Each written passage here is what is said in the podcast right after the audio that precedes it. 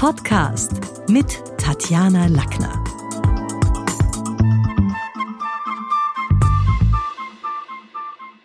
Also das Erste, was Profisprecher neben der Atemtechnik und der Sprechtechnik bei uns in der Schule des Sprechens lernen, ist natürlich mit der Stimme Atmosphäre zu schaffen.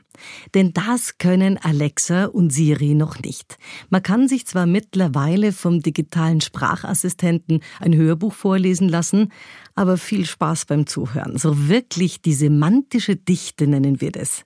Das, was so an Klang und Vorstellungskino bei uns im Kopf losgeht, das bedient Alexa natürlich noch lange nicht. Warum?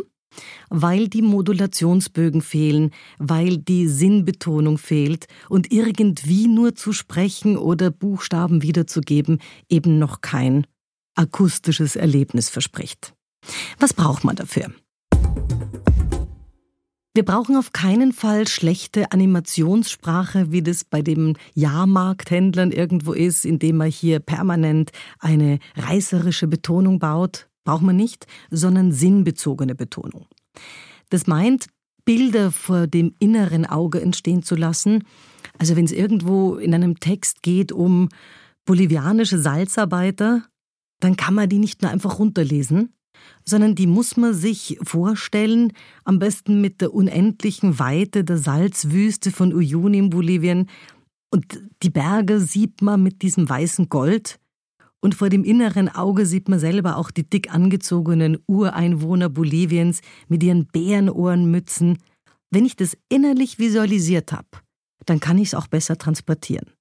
Aber nur dem Buchstabenwald, der erzeugt noch keine Bilder, sondern es geht um das Bild, das klanglich transportiert werden muss.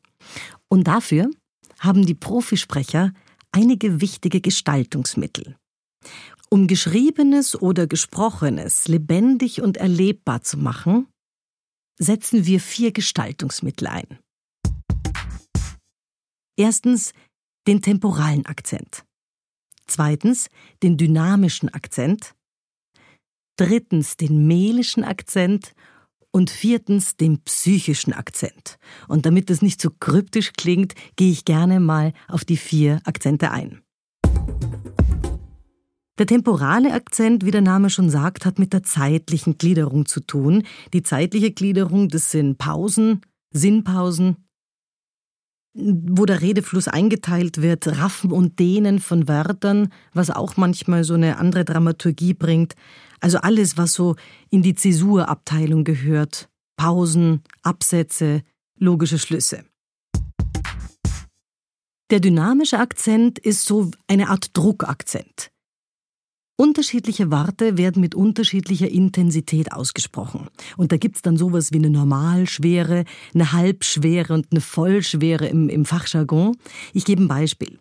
Wenn jemand äh, als Reaktion sagt, nein, Erich ist Glasbläsermeister, dann hat Glas die Vollschwere, da ist die Vollbetonung drauf von diesen drei Silben.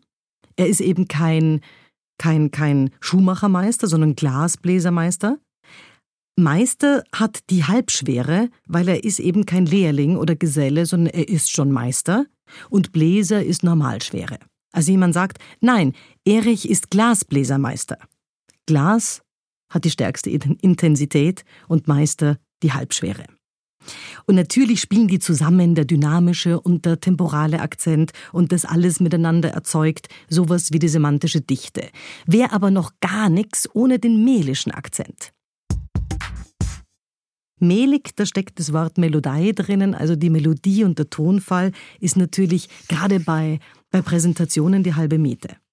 Also, wenn, ob mir jetzt jemanden kumpelhaft ironisch einen Satz ins Gesicht schleudert wie hm, Du bist ein feiner Freund. Oder ob man in inniger Dankbarkeit für eine Hilfeleistung dem anderen die Hand reicht und sagt Du bist ein feiner Freund. Da macht es natürlich einen Unterschied. Da merkt man schon in der Art, wie gesprochen wird. Ist es zynisch, ehrlich, witzeln, sachlich? Wie ist es gemeint? Und der letzte war der psychische Akzent. Der beschreibt die eigene Sprechsituation. Und das ist gerade bei Vorträgen wichtig, denn immer, immer häufiger verwenden Menschen Storytelling-Elemente. Sie erzählen also von einer Begebenheit. Die Amerikaner haben das vor vielen Jahren aufgebracht und sind also auch große Meister im Storytelling. Aber das funktioniert natürlich nur dann, wenn die geschilderte Situation, wenn jemand sagt, ah, da ist er dann dem Bus nachgelaufen, war völlig gehetzt, wenn er da auch in dieser Sprechsituation den nötigen psychischen Akzent einbaut. Denn wenn jemand gehetzt und nervös ist, muss er das anders interpretierend erzählen, als wenn er einfach nur seinen Vortrag weiterhält. Man muss also hören, wo ist jetzt dieses narrative Element, dieses Storytelling-Element, wo greift es? Ein Wissenschaftler braucht eine andere Akzentuierung als der Showmaster. Ich muss auch wissen, was ist meine Redesituation? Bin ich da jetzt ein Kamingast? Bin ich da als Experte geladen? Also welche Rolle habe ich hier letztlich auch zu erfüllen?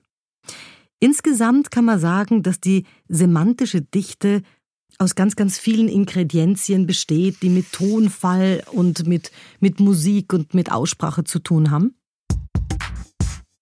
Das Fazit also, Pausen alleine, verschiedene Gestaltungsmittel, Redefluss, das alles zusammen ist das, was uns Menschen zum Glück durch die semantische Dichte noch lange von den digitalen Sprachassistenten wie Alexa und Siri unterscheiden wird.